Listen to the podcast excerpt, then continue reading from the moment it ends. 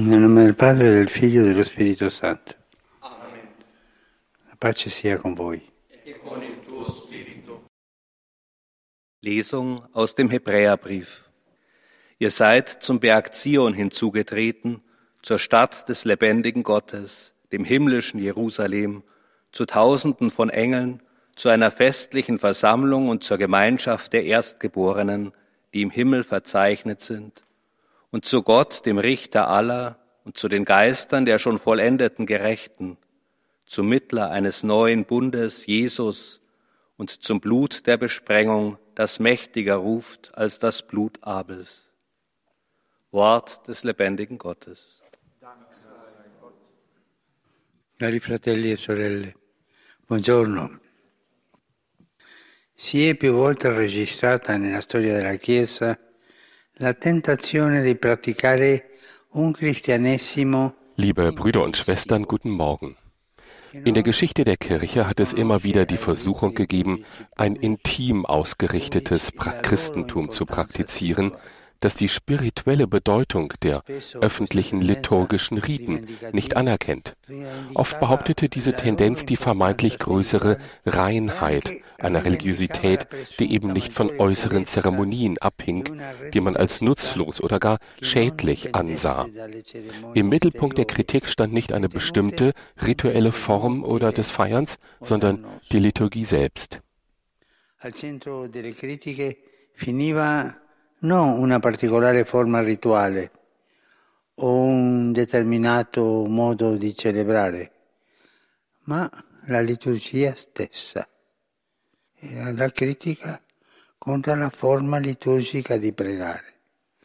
Das war die Kritik gegen die liturgische Form des Betens. Nun kann man tatsächlich in der Kirche bestimmte Formen der Spiritualität finden, die es nicht geschafft haben, auch einen angemessenen liturgischen Ausdruck zu finden. Viele Gläubige nehmen zwar eifrig an den Riten teil, vor allem an der Sonntagsmesse, aber sie nähren ihren Glauben und ihr geistliches Leben doch eher aus anderen Quellen, aus privater Frömmigkeit. Di tipo devozionale. Negli ultimi decenni molto si è camminato. In den letzten Jahrzehnten ist ein langer Weg zurückgelegt worden. Die Konstitution Sacro Sanctum Concilium des Konzils ist Dreh- und Angelpunkt dieses langen Weges. Sie bekräftigt auf umfassende Weise die Bedeutung der heiligen Liturgie für das Leben der Christen. Denn in der Liturgie finden die Christen diese objektive Vermittlung, die sich aus der Tatsache ergibt, dass Jesus Christus eben nicht eine Idee oder ein Gefühl ist, sondern eine lebendige Person und sein Geheimnis ein historisches Ereignis. Das Gebet der Christen geht durch konkrete Vermittlungen, die Heilige Schrift, die Sakramente, die liturgischen Riten die Gemeinschaft. Im christlichen Leben sehen wir nicht von der leiblichen und materiellen Sphäre ab, weil gerade diese in Jesus Christus zum Weg des Heiles geworden ist.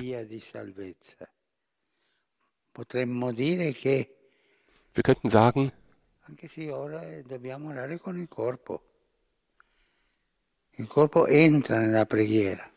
Wir beten auch mit dem Körper. Der Körper tritt ein in das Gebet.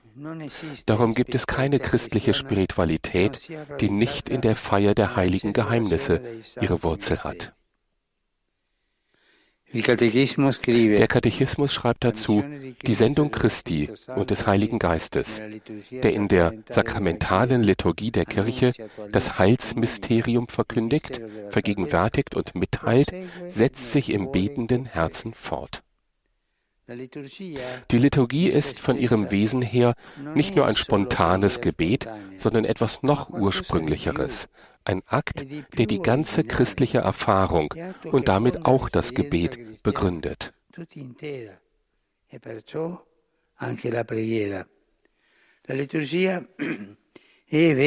Die Liturgie ist Ereignis, ist Geschehen, ist Gegenwart und ist Begegnung eine Begegnung mit Christus. Christus wird im Heiligen Geist durch die sakramentalen Zeichen gegenwärtig. Daraus leitet sich für uns Christen das Bedürfnis ab, an der Feier der göttlichen Geheimnisse teilzunehmen. Ein Christentum ohne Liturgie ist ein Christentum, ich würde sogar sagen, das wäre sogar ein Christentum ohne Christus. Selbst im schmucklosesten Ritus, wie ihn manche Christen in Gefangenschaft oder in der Abgeschiedenheit eines Hauses in Zeiten der Verfolgung gefeiert haben und immer noch feiern. Selbst dort ist Christus wirklich da und schenkt sich seinen Gläubigen. Die Liturgie verlangt gerade wegen ihrer objektiven Dimension mit Inbrunst gefeiert zu werden damit die im Ritus ausgegossene Gnade nicht zerstreut wird, sondern das Leben eines jeden Menschen erreicht. Der Katechismus erklärt das sehr gut. Und er sagt Folgendes. Das Gebet nimmt die Liturgie während und nach ihrer Feier in sich auf und eignet sie sich an. Viele christliche Gebete entstammen nicht der Liturgie, aber alle setzen, wenn sie christlich sind, die Liturgie voraus, das heißt die sakramentale Vermittlung Jesu Christi. Jedes Mal, wenn wir eine Taufe feiern oder Brot und Wein in der Eucharistie konsekrieren oder den Körper eines Kranken mit dem heiligen Öl salben, ist Christus da. Er ist es, der das tut. Er ist präsent. Er ist genauso gegenwärtig wie damals, als er die Glieder eines Kranken heilte oder beim letzten Abendmahl sein Testament für die Erlösung der Welt einsetzte. Das Gebet des Christen macht sich die sakramentale Gegenwart Jesu zu eigen. Was uns äußerlich ist, wird Teil von uns. Die Liturgie drückt das sogar in der ganz natürlichen Geste des Essens aus. Die Messe kann nicht einfach nur gehört werden, das ist eine ungerechte, ein ungerechter Ausdruck. Ich höre die Messe. Die Messe kann nicht nur gehört werden, als ob wir nur Zuschauer von etwas wären, das da abläuft, ohne dass wir beteiligt wären. Die Messe wird nicht nur vom Priester gefeiert, der ihr vorsteht, sondern von allen Christen, die sie miterleben. Das Zentrum ist Christus. Wir alle nehmen in der Vielfalt der Gaben und Ämter an seinem Handeln teil, denn er ist der Protagonist der Liturgie.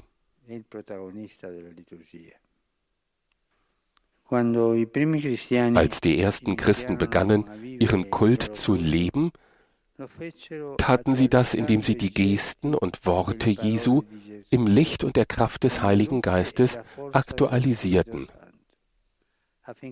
sodass ihr Leben, das von dieser Gnade erreicht wurde, zu geistlichen Opfergaben wurde, die Gott dargebracht wurden.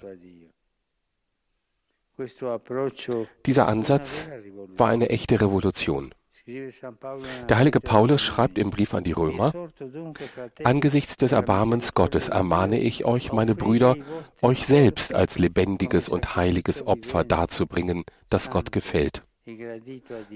Das ist für euch der wahre und angemessene Gottesdienst. Das Leben ist dazu berufen, zur Anbetung Gottes zu werden. Aber das kann nicht ohne Gebet geschehen, besonders nicht ohne liturgisches Gebet.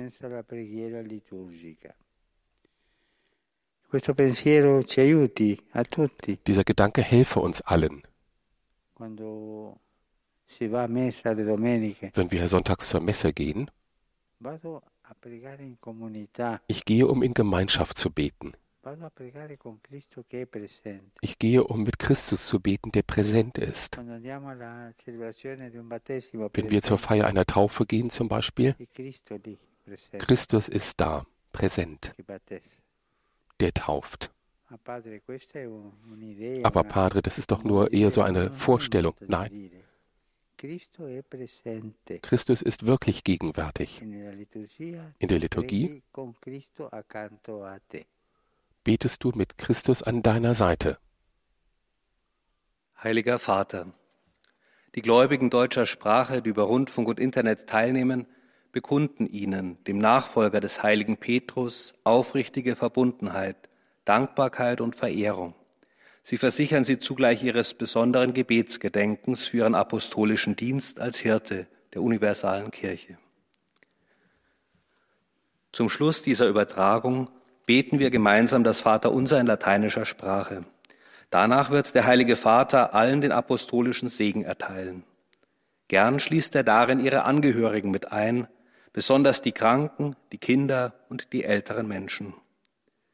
Es folgt nun eine Zusammenfassung der Katechese des Heiligen Vaters in deutscher Sprache.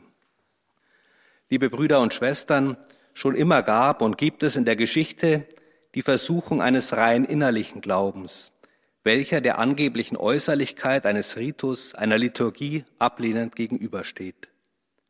Demgegenüber betont das Zweite Vatikanische Konzil die Bedeutung der göttlichen Liturgie für das Leben der Christen als objektive Vermittlung des Heils. Das Heilsereignis in Jesus Christus ist eben nicht nur eine Idee oder ein Gefühl, sondern ein lebendiges, konkretes, objektives, historisches Ereignis. Entsprechend kann auch das christliche Beten nicht nur ein rein geistiges, innerliches, subjektives Geschehen sein. Es braucht die Materialität, Konkretheit und Objektivität der Heiligen Schrift, der Sakramente, der liturgischen Riten. Wir Christen haben keine Angst vor dem Leiblichen und Materiellen, weil dieses in Jesus Christus zum Weg des Heils geworden ist. In der Liturgie und insbesondere in der Feier der Sakramente ereignet sich durch das Wirken des Heiligen Geistes die Vergegenwärtigung Christi und die wirkliche Begegnung mit ihm. Das, was die Kirche als Ganze in der Liturgie feiert, möchte dann von jedem einzelnen Christen in den ganz persönlichen Alltag hinein übertragen werden, damit auch das Leben des Einzelnen zu einem geistigen Opfer, zur Hingabe, zum Gottesdienst wird.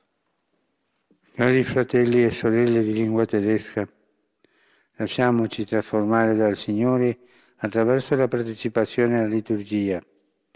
Con i doni del pane e del vino lo Spirito Santo trasformi anche noi affinché diventiamo un solo corpo e un solo spirito in Cristo e così un dono gradito a Dio. Liebe Brüder und Schwestern deutscher Sprache, lassen wir uns durch die Mitfeier der Liturgie vom Herrn verwandeln. Mit den Gaben von Brot und Wein wandle der Heilige Geist auch uns, damit wir ein Leib und ein Geist werden in Christus und so zu einer Gabe, die Gott wohlgefällt. Domani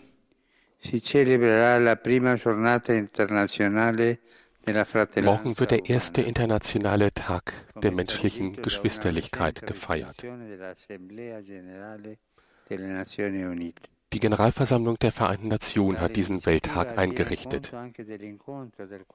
Die Initiative stützt sich auch auf die Begegnung vom 4. Februar 2019 in Abu Dhabi, wo ich den islamischen sunnitischen Großimam von Al-Azhar der Universität in Kairo, Ahmed Et-Tayyib, treffen konnte, um mit ihm zusammen eine Erklärung über die menschliche Geschwisterlichkeit und Brüderlichkeit zu unterzeichnen. Ich freue mich darüber, dass Menschen aus der ganzen Welt sich zusammenschließen. Dazu gehören auch interreligiöse Initiativen. Morgen Nachmittag werde ich an einem virtuellen Treffen mit dem Großimam von Al-Azhar, dem Generalsekretär der Vereinten Nationen Guterres, und anderen Persönlichkeiten teilnehmen. Die schon erwähnte Resolution der Generalversammlung der Vereinten Nationen erkennt auch den Beitrag an, den Religionen für die Förderung der Geschwisterlichkeit in der Welt leisten können. Da geht es um gemeinsame Werte, auf die sich die ganze Menschheit einigen kann.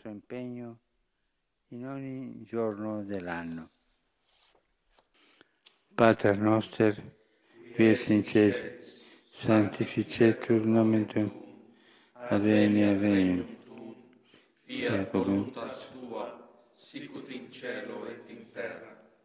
Panem nostrum quotidianum da nobis hodie, et dimitte nobis debita nostra, sicut et nos dimittimus debitoribus nostris, et Ne nos inducas in tentationem, sed libera nos a malo.